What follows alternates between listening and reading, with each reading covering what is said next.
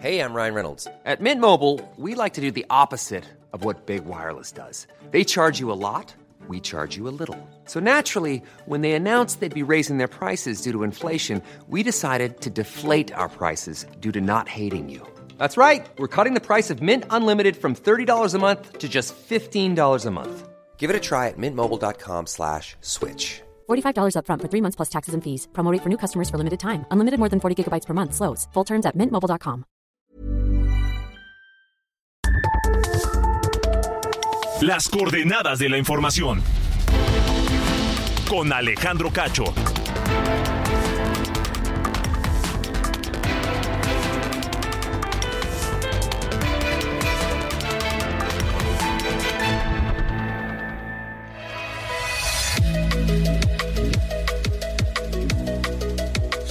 Muy buenas noches, son las ocho en punto, tiempo del centro de la República Mexicana. Ocho de la noche, la hora de las coordenadas de la información, a través de la cadena nacional de Heraldo Radio en toda la República Mexicana y también de Now Media Radio en los Estados Unidos. Este lunes 24 de julio de 2023. Se está yendo el año como agua entre las manos, como agua entre los dedos ya 24 de julio.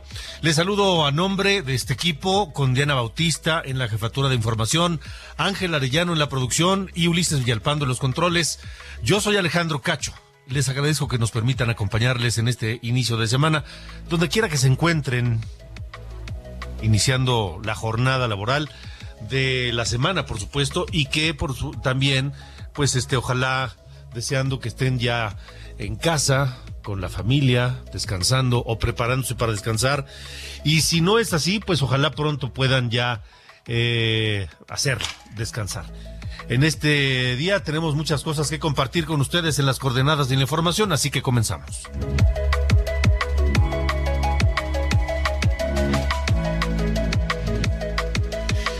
Y comenzamos hablando de la transparencia, de la transparencia en torno a los contratos del sector salud en, eh, en, en, en, en, ISTE, en IMSS y en INSABI. Estas eh, tres organismos tienen serios problemas de transparencia y de irregularidades. Eso revela una investigación de mexicanos contra la corrupción y la impunidad. Y estaremos hablando de esto con Leonardo Núñez, director de la Unidad de Investigación Aplicada de Mexicanos contra la Corrupción. ¿Qué hay? ¿Por qué no hay transparencia?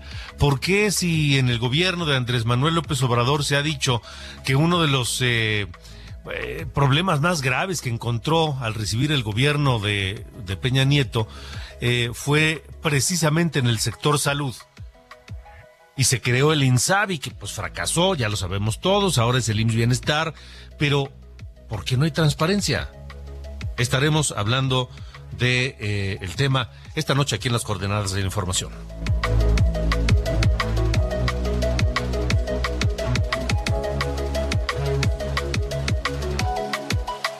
Pero, ¿qué creen? No solo hay irregularidades en el sector salud, también hay recortes de recursos destinados al programa Atención a la Salud y Medicamentos gratuitos para la población sin seguridad social y sin seguridad laboral. ¿Por qué le recortan dinero? Es decir, no se entiende, no se entiende absolutamente nada. El manejo del sector salud, de la salud pública en este gobierno, ha sido un desastre y eso que nos prometieron que íbamos a tener un sistema de salud como el de Dinamarca, o mejor que el de Dinamarca, según dijo el propio presidente López Obrador hace algunos, algunos días. Platicaré del tema con el doctor Héctor Jaime Ramírez Barba, que además de ser médico, es secretario de la Comisión de Salud en la Cámara de Diputados.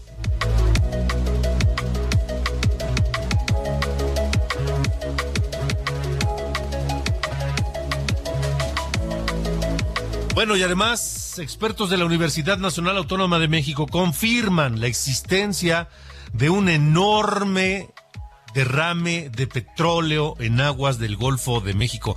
Para el presidente López Obrador y para Pemex pues, es un tema menor, ¿no? no, es de gran importancia. Dicen que sí hubo una derrama, pero que no fue mayor, no fue, no fue gran cosa. El presidente en la mañana minimizó el hecho, dice que se trata de una pequeña fuga de aceite y que los medios como siempre, exageran. Estaré platicando del tema con la maestra Gabriela Gómez Rodríguez, académica del Instituto de Geografía de la Universidad Nacional Autónoma de México. Con esto y más, esta noche, esta noche de lunes, arrancamos las coordenadas de la información.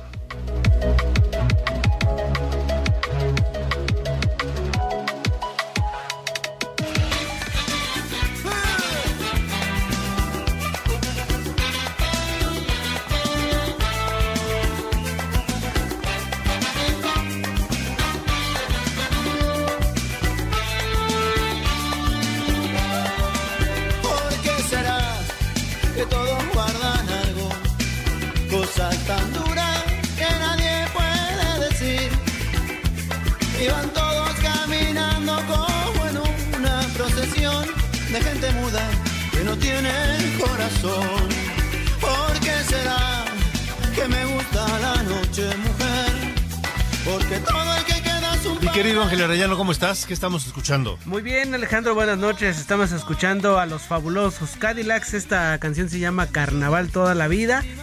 Porque hoy es el cumpleaños 59 de Vicentico Gabriel Julio Fernández Capelo, quien nació el 24 de junio, julio de 1964 allá en Buenos Aires y que pues obtuvo gran éxito al conformar esta banda Los Fabulosos Cadillacs. Después comenzó una carrera en solitario también allá por el año 2002 y ha grabado algunas canciones como esa de No te apartes de mí que hiciera famosa Roberto Carlos. También alguna otra balada llamada Algo contigo, Los Caminos de la Vida, pero lo que le dio el éxito verdadero fue justamente su banda Los Fabulosos Cadillacs. Y hay que recordar que el pasado 3 de junio allá en el Zócalo, pues rompieron el récord con la presencia de 300 mil fans que abarrotaron el zócalo de la Ciudad de México, que por momentos se volvió hasta peligroso Alejandro, pero eso da patente de la popularidad y el arrastre de los fabulosos Cadillacs. En esta noche vamos a estar escuchando música de esta banda argentina para todos los miles de fans que tiene aquí nuestro país, Alejandro. Bueno, me parece muy correcto.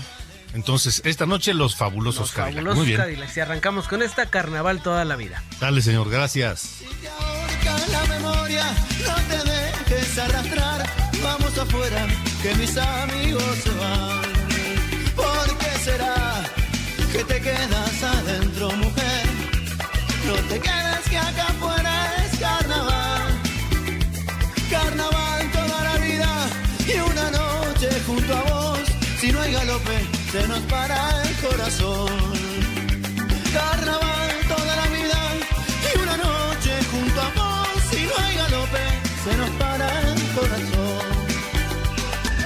Alejandro Cacho en todas las redes. Encuéntralo como Cacho Periodista.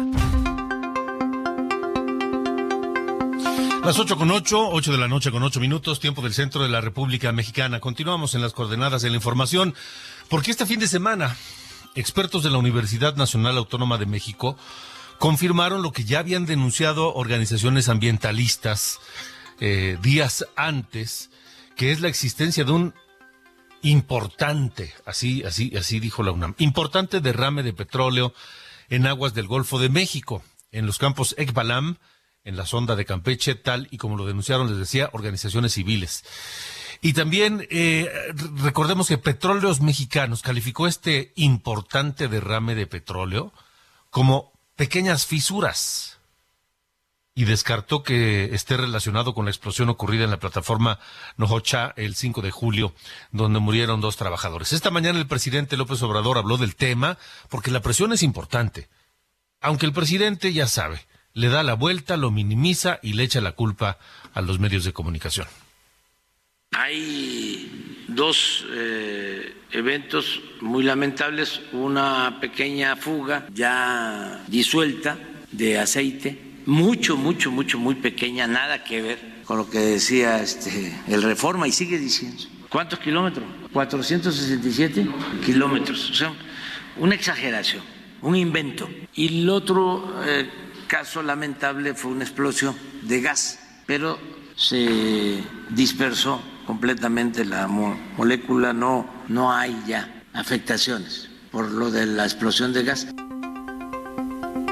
Mucho, mucho, mucho, muy pequeña, dijo el presidente, la fuga de, de petróleo en, en el Golfo de México. La maestra Gabriela Gómez Rodríguez es académica del Instituto de Geografía de la Universidad Nacional Autónoma de México. Está con nosotros. Maestra, gracias y buena noche. Gracias a ustedes. Este, mucho, mucho, mucho, muy pequeña, dice el presidente, la mancha de petróleo ahí en aguas del, del Golfo de México, en la sonda de Campeche. ¿Qué tienen ustedes registrados, maestra? Nosotros tenemos registrado a partir de las mediciones que hicimos de las imágenes de satélite, tenemos una superficie aproximada de 467 kilos cuadrados.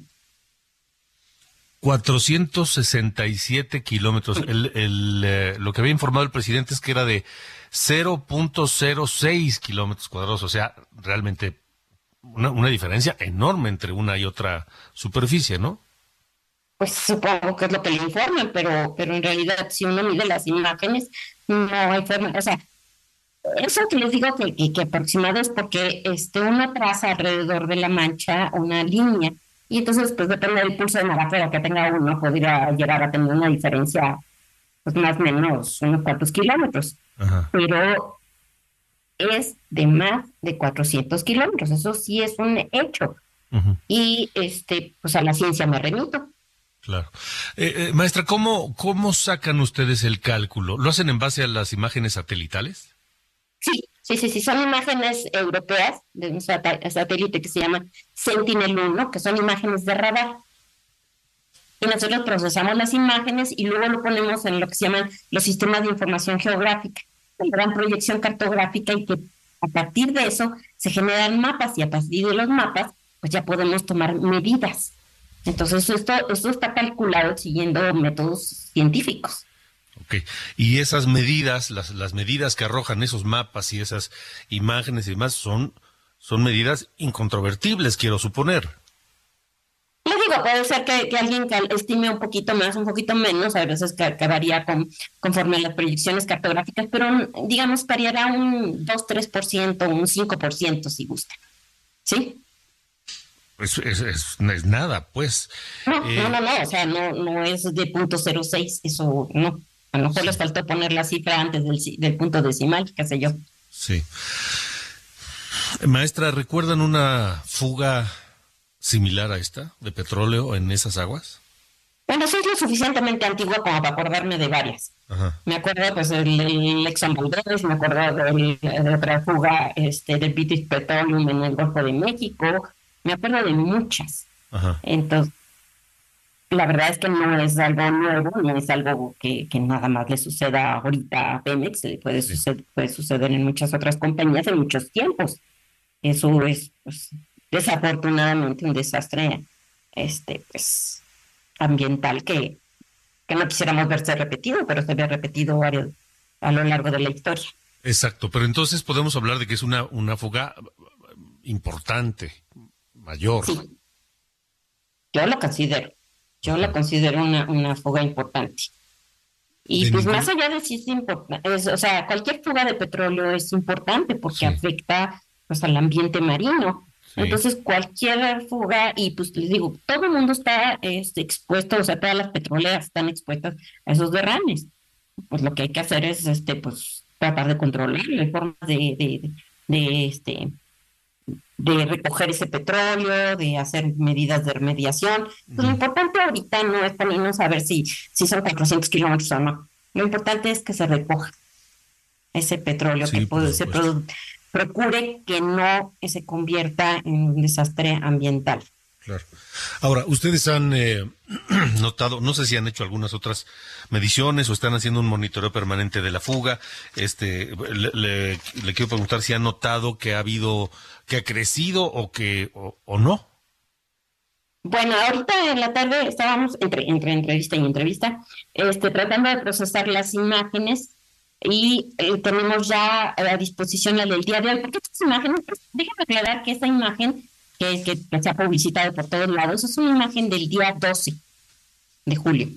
Ahorita el día 24, el día de hoy, este, estamos procesando este, las nuevas imágenes No tengo los datos precisos porque no he tenido tiempo porque apenas apareció en el servidor de, de Copérnico de donde los descargamos, pero se aprecia algo. Todavía hay algo de, este, de, de mancha de petróleo. Entonces, todavía algo hay por ahí. Ok, de acuerdo. Este.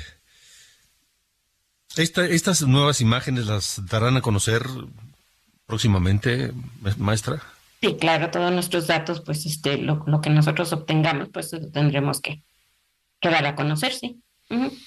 De acuerdo, bueno, entonces, eh, insisto, quiero, quiero subrayar esto.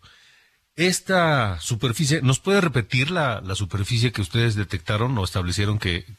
es eh, de 467, si no me recuerdo, no tengo la cifra así exacta. 467 kilómetros cuadrados. Kilómetros cuadrados. Y eso es en base a datos científicos y habrá tal vez alguna diferencia de la realidad a este mapeo satelital de 5% máximo, pero es incontrovertible. Sí, ahí está. Se puede ver, a simple vista se puede ver. O sea, no necesita uno ser ni siquiera el máximo experto para apreciar en una imagen de satélite que se ve una mancha gigante. Eh, maestra, dígame una cosa. Si fuera una mancha de 0.06 por eh, kilómetros, repito, 0.06 kilómetros cuadrados, como dice Pemex y dice el presidente, ¿se vería desde el satélite? No, bueno, depende de, qué tan fino es el, este, los sensores del, satélite. Ajá. Pero, en, estas imágenes realmente no se vería. ¿O se vería como un puntito? Como un puntito, sí. No, se ve una extensión que, que pues es gigantesca. Ya. Maestra Gabriela Gómez Rodríguez, muchísimas gracias por haber estado con nosotros. Seguiremos en comunicación para, para ver en qué queda este tema. Gracias a ustedes. Hasta luego. Gracias, gracias, que les vaya muy bien. Pues sí, a mí no se me había ocurrido hasta este momento cuando platicaba con la maestra eh, Gabriela Gómez. Pues eh, una superficie, insisto, de 0.06 kilómetros cuadrados, es decir, 500, 600 metros cuadrados, o, o una cosa así, este, ¿se vería desde el satélite? Bueno, ya nos dijo la maestra Gómez que no. Yo quiero pensar también que no. Pero tampoco es como para minimizarlo. El presidente hoy dijo mucho, mucho, mucho, mucho, muy menor. Pero bueno, sabemos que el, cuidado del medio ambiente no es uno de los temas prioritarios de la 4T. Son las 8.17, estamos en las coordenadas de la información. 2024. Vamos a esta carrera por la presidencia de la República en donde hay en juego muchas más posiciones, todo el Congreso de la Unión, 30 congresos estatales, nueve gubernaturas, más de dos mil presidencias municipales y de ahí me sigo. Vamos a comenzar con la ruta 2024 esta noche. ¿Qué hicieron los aspirantes tanto de la alianza de Morena, PT y Partido Verde como de la alianza opositora? Iván Marín.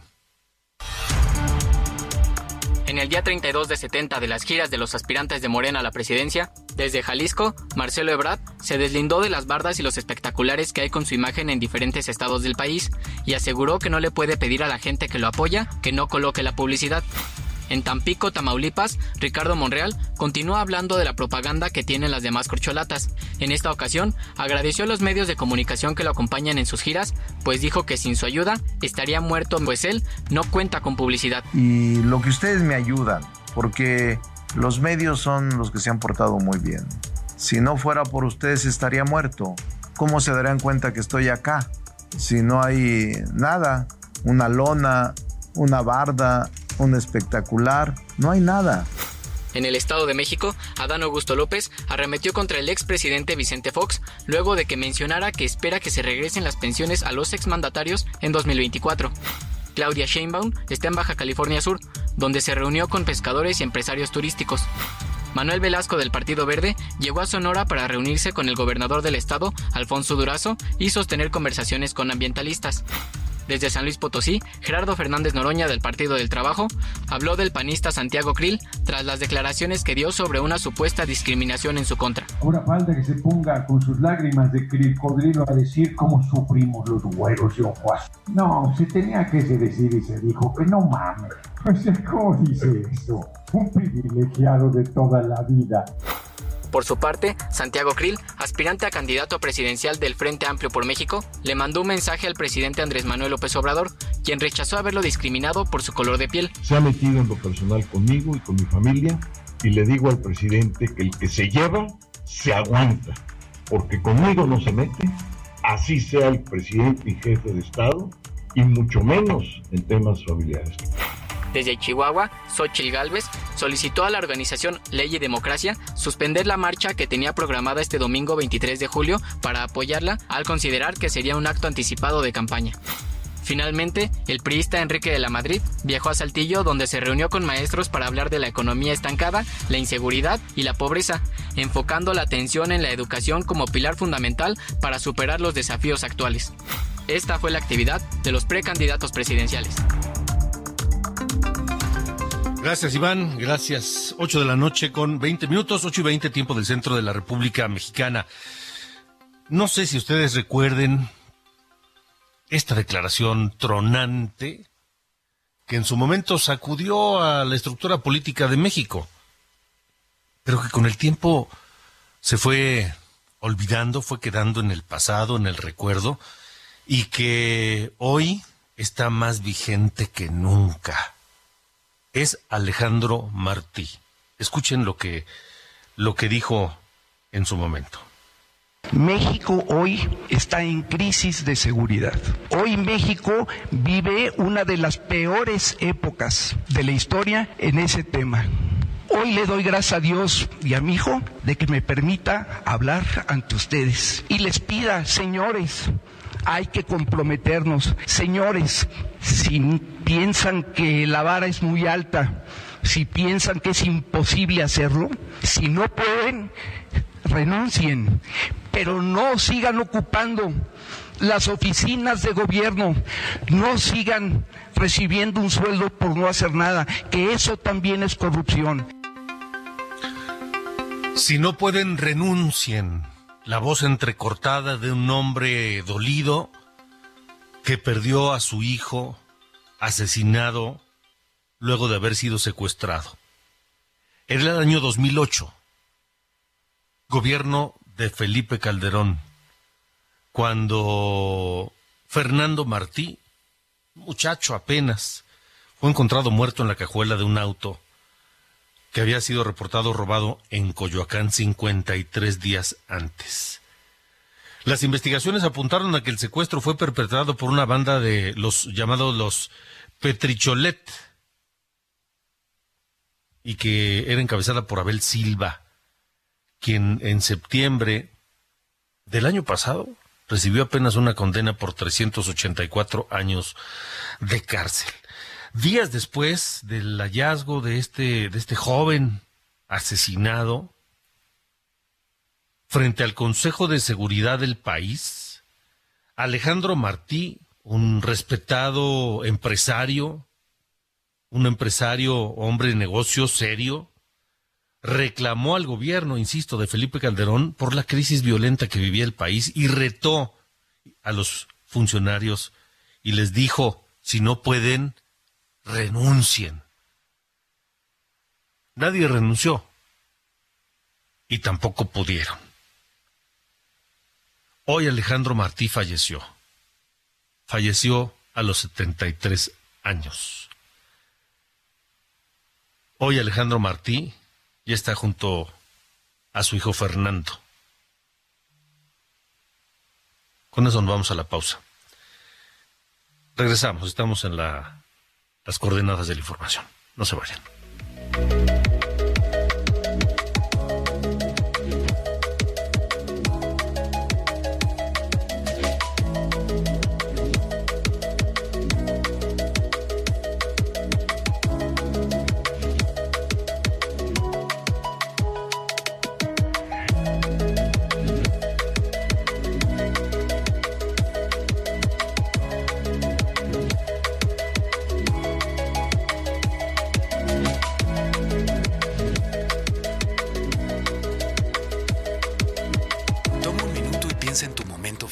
Esas vacaciones en familia, por ejemplo. Ahora piensa en las empresas y en los empleos que hay detrás. El de Juan que conduce autobuses. El de Mari que trabaja en el restaurante. Empresarios y colaboradores trabajamos para que a todos nos vaya mejor. CIRT, Radio y Televisión Mexicanas. Voz de las empresas. Consejo de la Comunicación.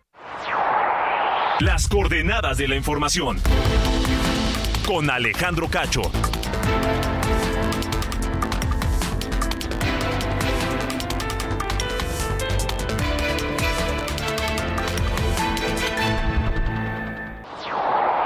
Las coordenadas de la información. Con Alejandro Cacho. Hey, it's Ryan Reynolds, and I'm here with Keith, co star of my upcoming film, If, only in theaters, May 17th. Do you want to tell people the big news?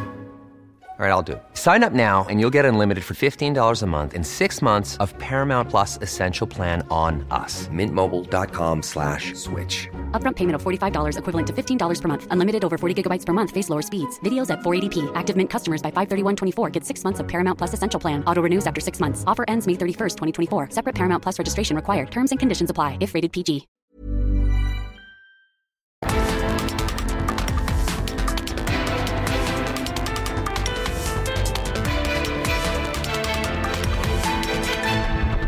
Amigos del Heraldo Radio, qué gusto saludarlos y decirles que la educación es un tema muy importante en el desarrollo de cualquier infante en nuestro país.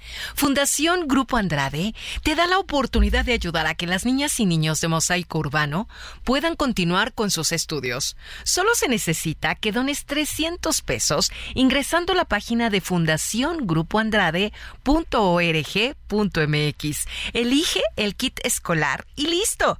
Tienes hasta el 11 de agosto para hacer tu aportación. Recuerda, tu clic se convierte en un kit. Regresamos a las coordenadas de la información con Alejandro Cacho.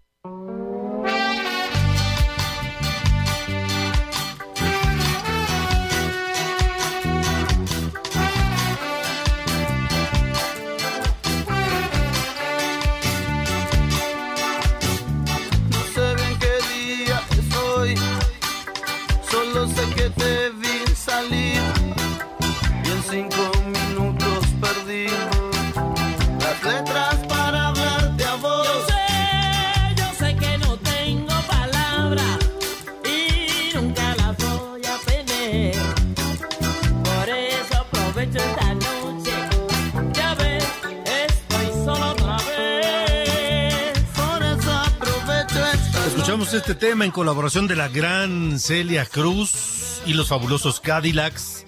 Vasos vacíos se llama este tema, icónico de este grupo argentino liderado por Gabriel Julio Fernández Capello, a quien se le conoce como Vicentico, músico, compositor, vocalista y cofundador de los fabulosos Cadillacs. Hoy cumpleaños 59, a punto de llegar al sexto piso.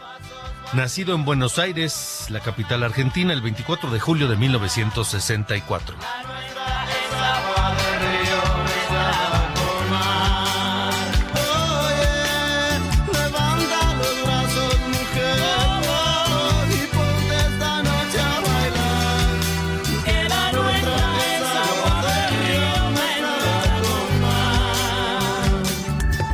Alejandro Cacho en todas las redes. Encuéntralo como Cacho Periodista.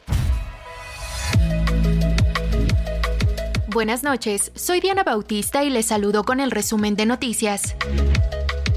En Sonora, un juez dictó prisión preventiva contra José Luis Limón, acusado de homicidio calificado, tentativa de homicidio y daño en propiedad, tras provocar el incendio al bar Beer House en San Luis Río Colorado, provocando la muerte de 11 personas.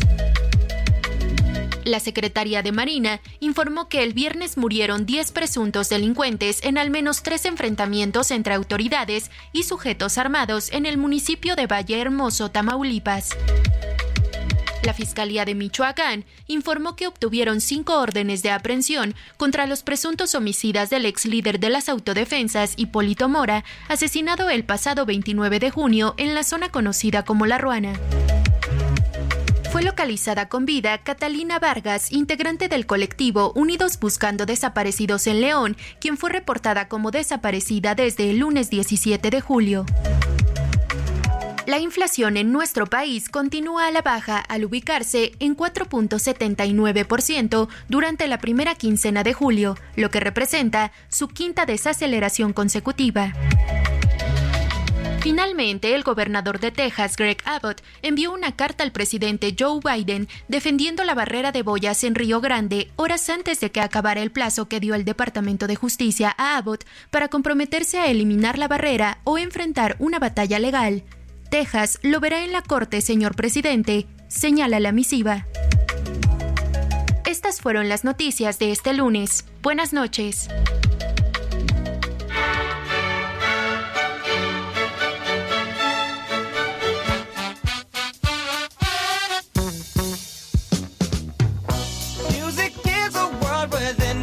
Es lunes, mi querido Carlos Allende. Buenas noches. Buenas noches, mi estimado señor Cacho, es correcto. Este, pues nada, mi fíjate que de por sí el proceso penal en contra de eh, Genaro García Luna se ha vuelto larguísimo. Ahora pinta para todavía más, porque te acuerdas, digo, fue arrestado en diciembre del 2019, ¿no? Apenas este Andrés estaba cumpliendo un año en el gobierno y arrestaron aquí a mi compadre. El, el juicio apenas fue este año, o sea, cuatro años después. Y ahora la sentencia que estaba programada para este finales de este, de este año se pospuso hasta marzo del año que entra. Y hay una razón para eso. Desde eh, junio, desde el 30 de junio, su abogado César de Castro, ese que el, bueno, que Andrés quería demandar y ya se dio cuenta que ganar una demanda por difamación en Estados Unidos es prácticamente imposible, que le va a mandar una carta, ¿no? Y ok, sus cartas que nadie pela. En fin, la cosa es que con el, el abogado de, de Genaro García Luna, el caballero César de Castro, em, en una carta que le dirigió al, al juez Kogan, le dijo, entre varias otras cosas, que en el último mes, o sea, en todo junio, le fueron llegando miles, estoy citando, eh, estoy citando la carta que le mandó, miles de eh, páginas de material, audio y video eh, potencialmente relevantes para el caso que nunca antes se habían visto y que ya estaban diligentemente revisando. Esa fue eh, su petición el 30 de junio. Diez días después, el 10 de julio, el, el juez este, les concedió, ¿no? Al menos una audiencia para saber de qué estábamos hablando. Y eh, hoy temprano, justo se publicó la orden del juez Kogan de posponer hasta eh, marzo del año que entra, porque vio que al menos estas, eh, esta evi- evidencia nueva que expuso el, abogado de Castro para eh, tratar de sustentar esta petición tenía eh, causa buena o, digamos buen sustento para esta extensión. ¿Qué puede pasar ahora? Van a revisar el equipo de César de Castro todos estos, entre comillas, miles de documentos que le han hecho llegar para eh, pues, ver qué le sirve y qué no. El- el- el objetivo del señor de Castro va a ser eh, declarar en lo que en Estados Unidos se conoce un mistrial, o sea que no había suficiente evidencia a favor del acusado, digo por las razones que quieras, y se va a tener probablemente que repetir todo el proceso ahora ya con la nueva evidencia en, en mano. Y eso, digo, va a tomar, ya como vimos, digo, al menos el primer juicio tomó cuatro años. Eh, a lo mejor no toma tanto, pero sí un par de meses. La cosa es que sí va a tener que eh, revivirse, no todo el asunto, y ver si en este segundo eh, juicio, en caso de que llegue a suceder, llega a eh, pues presentarse algo eh, pues más eh, más este pues, vamos a decir con, con menos testimonios no porque digo no sé tú qué, qué hayas opinado del, del juicio de Genaro García Luna pero en, en mi estimación sí fue mucho eh, testimonio y muy poca evidencia física o documental la que fue Mm. aportada y pues digo al final lo declararon culpable pero em, pues, no sé a mí me quedó un poco un sabor ahí medio medio extraño no de todo, de todo el proceso Sí, lo declararon culpable sin una sola prueba contundente, ¿no? Ujú. Sí, todo fue testimonial. Todo fue testimonial. Allá en Estados Unidos tienen su forma, ¿no? De manejar estos asuntos. Pero bueno, eso es lo que va a intentar el señor César de Castro para eh, favorecer a su cliente. No porque le crea, pues evidentemente le está pagando y, al fin, y, es, su, y es su chamba, ¿no? Tratar de defenderlo. Pero en esas andamos allá en, en- en los Estados Unidos. Bueno, me parece muy bien. Sale, gracias, señor. Abrazo. Adiós.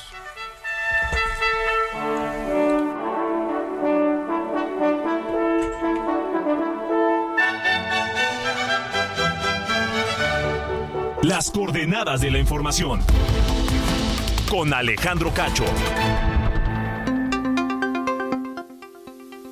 Continuamos, son las 8 con 38, tiempo del centro de la República Mexicana. Bueno, en su más reciente investigación, Mexicanos contra la Corrupción y la Impunidad revela que los contratos del sector salud entregados por el gobierno de López Obrador tienen serios problemas de transparencia e irregularidades. Las tres instituciones con más procedimientos de excepción, o sea, más cosas sospechosas son IMSS, ISTE e INSABI, no más. No más. Está con nosotros Leonardo Núñez, director de la Unidad de Investigación Aplicada de Mexicanos contra la Corrupción y la Impunidad. ¿Cómo estás, Leonardo? Buenas noches. ¿Qué tal, Alejandro? Muy buenas noches. Encantado de estar contigo y con tu auditorio. ¿Se, ¿Podemos eh, o hay alguna razón determinar una causa de por qué IMSS, ISTE e INSABI son las instituciones del sector salud con más, pues, no sé si llamarlo sospecha de corrupción o, u opacidad o, o cómo llamarle? Creo que tenemos una, una combinación de varias irregularidades. No, Eh, eh, la primera de ellas es que, como, como bien anticipabas, cuando hacemos una lista de todo el gobierno federal eh, para identificar quiénes son quienes han entregado mayores recursos por adjudicación directa, lo encontramos en el IMSS, el ISTE y el INSABI, ¿no? Seguido muy de cerca por Conagua, Liconza, Diconza, eh, Sedena y en fin otras instituciones, pero las instituciones de salud son las que se- los- las que encabezan la lista de este fenómeno que además eh, venimos documentando sistemáticamente desde sexenios atrás, que es el uso y abuso de la adjudicación directa. Hay que recordar que eh, al principio del sexenio, no Eh, eh, empezamos con una cifra de que 8 de cada 10 contratos se entregaban por vía de la adjudicación directa. No, esa cifra se ha mantenido relativamente estable a lo largo de los últimos años, a pesar de que hay que recordar eh, este gobierno prometió, y no solamente prometió, sino que estableció en el Plan Nacional de Desarrollo como una obligación legal que iban a, a disminuir y eliminarse incluso, así dice en el, en el Plan Nacional de Desarrollo, las adjudicaciones directas. Eh, entonces estamos ante un fenómeno sistemático que no ha desaparecido de la administración pública, donde el especial punto de, de- de preocupación en esta entrega son las instituciones de salud, porque no solamente es que tengan los mayores contratos entregados por la adjudicación directa, sino que ahí se concentran muchas de las irregularidades que ya no deberían existir, porque lo- porque son mecanismos que tenemos muy bien identificados, pero que siguen persistiendo. Por ejemplo, el, el- el más evidente de todos son las empresas de reciente creación que empiezan a recibir contratos unas semanas o unos meses después de que fueron eh, eh, creadas. Y en este y en este 2023 justo identificamos 145 empresas que se encuentran en esta situación, que han recibido más de 133 millones de contratos y todos ellos por adjudicación directa. Entonces, aquí tenemos un gran problema de muchas empresas que están siendo beneficiadas de este mecanismo discrecional, que es la adjudicación directa, donde no hay licitación, y que se entrega a empresas o que han sido sancionadas en el pasado o que son de reciente creación. Y eso, eh, amén de, de comprobarlo y sustentarlo, pues suena muy sospechoso, ¿no? Claro, eh, suena muy sospechoso porque además ya tenemos múltiples evidencias de cómo eh, eh, contratar a empresas que no están cualificadas o que o que son de reciente creación, eh, eh, hay tienen muchos riesgos aparejados. Desafortunadamente es lo que hemos descubierto, por ejemplo, con el terrible caso del IMSS en Playa del Carmen, donde la, la, la empresa, y al, al igual que muchos de los señalamientos que hacemos en esta entrega, fue creada en este sexenio y al poco tiempo que fue, fue eh, constituida empezó a recibir contratos. Eh, en este caso te- eh, tenemos múltiples eh, casos que empezamos a documentar similares a este. Por ejemplo, una, una empresa que se llama World Diagnostics SADCB eh, se creó el 2 de febrero de este año, de 2023, y menos de dos meses después ya había recibido 120 millones de pesos a través de 31 contratos por adjudicación directa del IMSS. ¿no? Eh, eh, y como ese, eh, encontramos múltiples empresas que bajo la justificación de eh, una supuesta emergencia o bajo el, el exceso, el, uso excesivo de las eh, justificaciones que permite la ley para usar la adjudicación directa nos han llevado a este abuso que tiene consecuencias necesariamente en la salud de los mexicanos. Em, ahora que el INAI está pues, prácticamente inhabilitado, ¿se puede investigar más, Leonardo? Creo que aquí es donde estamos en uno de los principales eh, eh, problemas y paradojas, porque podemos hacer preguntas, pero no podemos tener las respuestas si el gobierno se decide no entregárnoslas.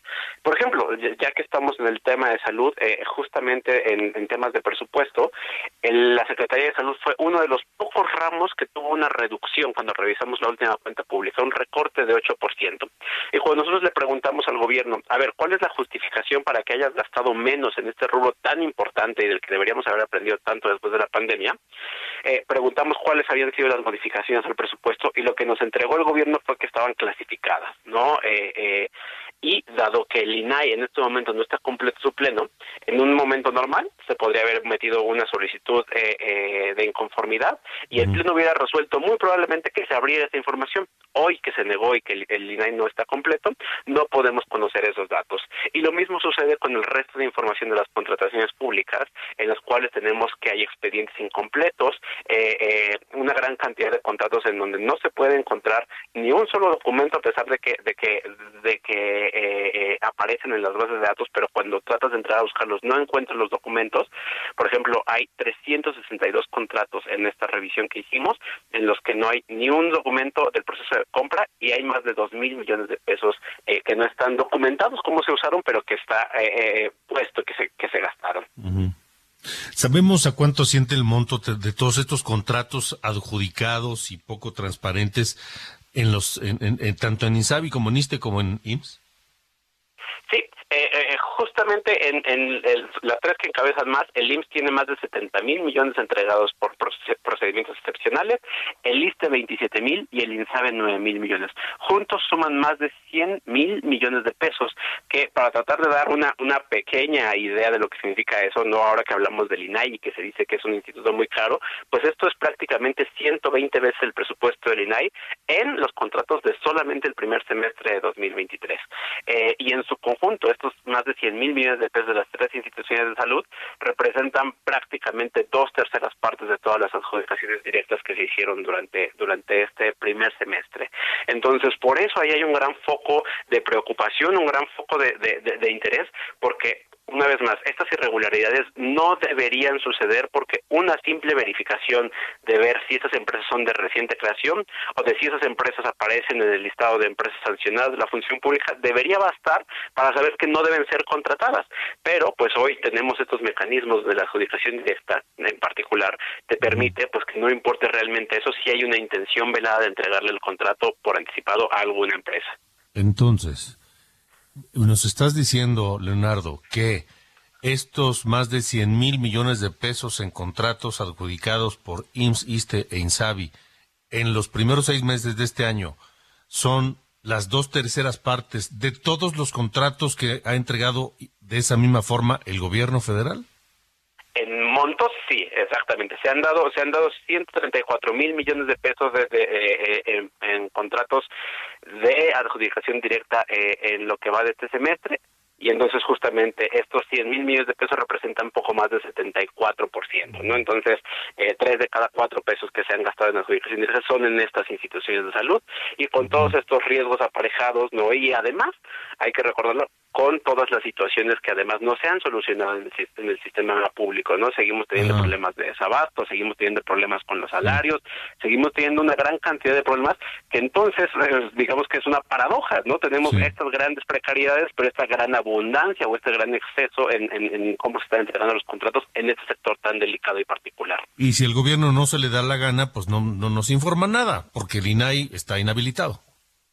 Efectivamente, porque justamente hoy no tenemos herramientas para superar estos contratos, por ejemplo, y toda esta información que se niega, que en otro momento uno podría eh, eh, procesarlo a través del INAI, y por eso es que este es lo que el, el, el exsecretario de Gobernación denominaba como el mundo ideal, no, pero efectivamente el mundo ideal, pero para ellos, porque entonces periodistas, ciudadanos, analistas que queremos entrar a, es- a, a las tripas de esta información, pues hoy nos estamos topando con pared. De acuerdo. Leonardo, Leonardo Núñez, director de la Unidad de Investigación Aplicada de Mexicanos contra la Corrupción y la Impunidad. Gracias por haber estado aquí. Encantado, y solo invitar a tu auditorio a consultar esto en nuestro dinero en la página contra la corrupción.mx. Contra la corrupción.mx, diagonal, nuestro dinero. Y ahí lo encontramos. En efecto. Muchas gracias, Leonardo. Encantado, muy buenas noches. Hasta luego, buena noche. Mire, y además de esto que nos dice Leonardo, tan solo en, en este mayo, en mayo pasado, el gobierno federal redujo prácticamente 48% los recursos para el programa de atención a la salud y medicamentos gratuitos para la gente que no tiene seguridad social laboral. Está con nosotros el doctor Héctor Jaime Ramírez Barba, secretario de la Comisión de Salud de la Cámara de Diputados. Gracias por estar acá, doctor. Buenas noches. Alejandro, muy buenas noches. Contento y agradecido de estar contigo y con tu auditorio. O sea, no conforme con la opacidad en la entrega de contratos, reducen el, el- el- presupuesto para salud y medicamentos gratuitos a la gente que no tiene seguridad. Así es. Fíjate que eh, yo publicaba una editorial que ni Chana, ni Juana, ni el INSABI, ni ahora el Bienestar van a estar resolviendo dos temas. El primero es que cada vez hay menos recursos para la salud de esta población. Y el segundo es que los pocos que hay quedan con su ejercicio o reducidos. Te voy a dar una cifra grotesca, Alejandro. El año pasado dejaron de ejercer, habiendo sido aprobado por el presupuesto, más de 22 mil millones de pesos en vacunas. Digo, las cifras ahorita suenan mucho, Alejandro. ¿Qué significan 22 mil millones de pesos? Pues eh, significa de entrada 22 hospitales de 120 camas. De entrada significa todo lo que se gastó en cáncer de mama, en cáncer de próstata en los últimos 20 años. O sea, es muchísimo dinero que no están ejerciendo y hoy nos tienen condenados a comprar las vacunas cubanas que no son útiles en vez de tener vacunas muy útiles, en vez de tener medicamentos, en vez de estar contratando personal. Entonces, este subejercicio de más de 4.900 millones de pesos, por un lado, porque no lo compraron y usualmente son medicamentos, pues no nos puede estar diciendo el presidente, bueno, si no lo dice Alejandro, el martes, por ejemplo, presentaron el avance del IMSS Bienestar. Y ahí dicen, Colima, surtimiento de medicamentos 30%, pero ya ahora sí pasamos al 99%. Pues es un reconocimiento tácito de lo que había negado la presidencia de la República, de que había desabasto de medicamentos. El propio López Gatel, que ha sido cuestionado ahora ya con los ciudadanos de cara, eh, ya, ya no envuelto en su burbuja mágica de la televisión, sino ya con los ciudadanos, está siendo cuestionado por esta gran deficiencia, sobre todo, sabes que de aquellos padecimientos que son verdaderamente catastróficos para la gente y que puede significar su vida, Alejandro. Sí. ¿Hay alguna explicación para este subejercicio? Es decir, o todo es en aras de la austeridad y la pobreza franciscana. Mira, pu- pudieran decir ellos que ha disminuido la recaudación fiscal y es por eso, pero que lo reduzcan de otros ramos, no del ramo, del único ramo que hoy está favorecido en salud, que es el que al menos hay algo de medicamentos. Pero evidentemente que esa no es una justificación a mi juicio, dado que hay en otras áreas, como por ejemplo que lo están comprando más caros, eso es un hecho, lo están comprando más caros por, por esta falta de transparencia, con leyes hechas a modo además.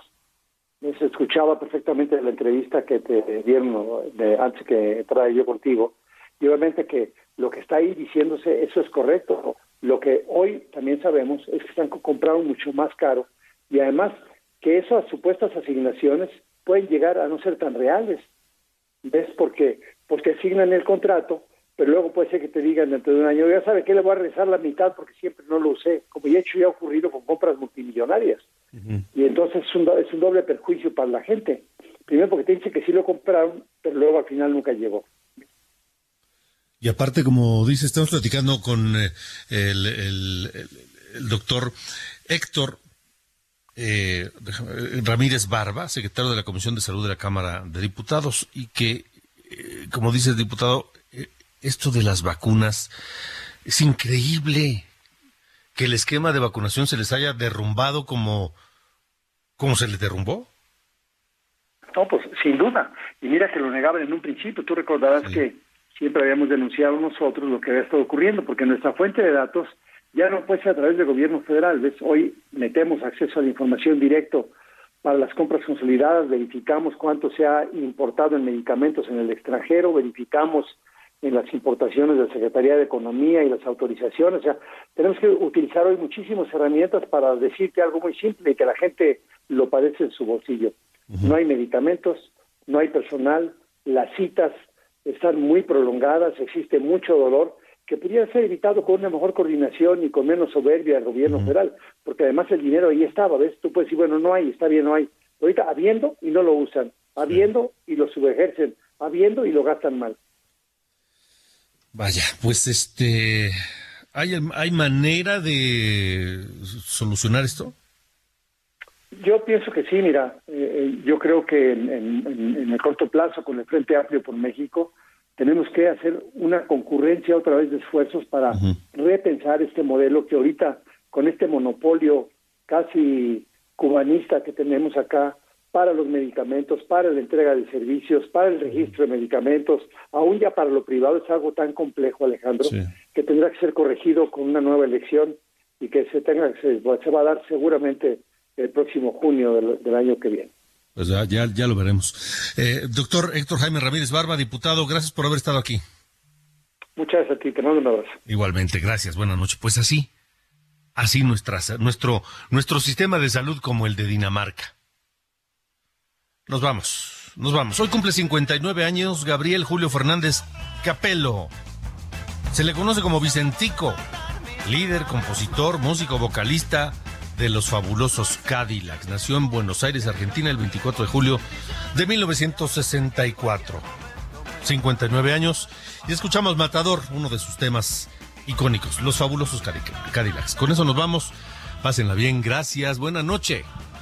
Hasta mañana.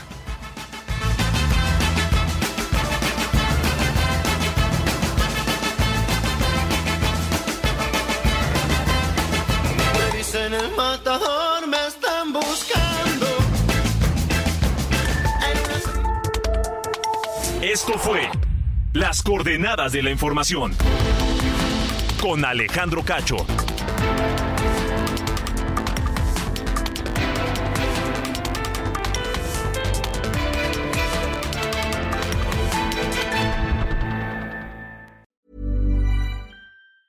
Hi, I'm Daniel, founder of Pretty Litter. Did you know cats tend to hide symptoms of sickness and pain? I learned this the hard way after losing my cat, Gingy. So I created Pretty Litter, a health monitoring litter that helps detect early signs of illness by changing colors, saving you money and potentially your cat's life. Pretty Litter is veterinarian developed, and it's the easiest way to keep tabs on your fur baby's health right at home. Go to prettylitter.com and use code ACAST for 20% off your first order and a free cat toy. Terms and conditions apply. See site for details.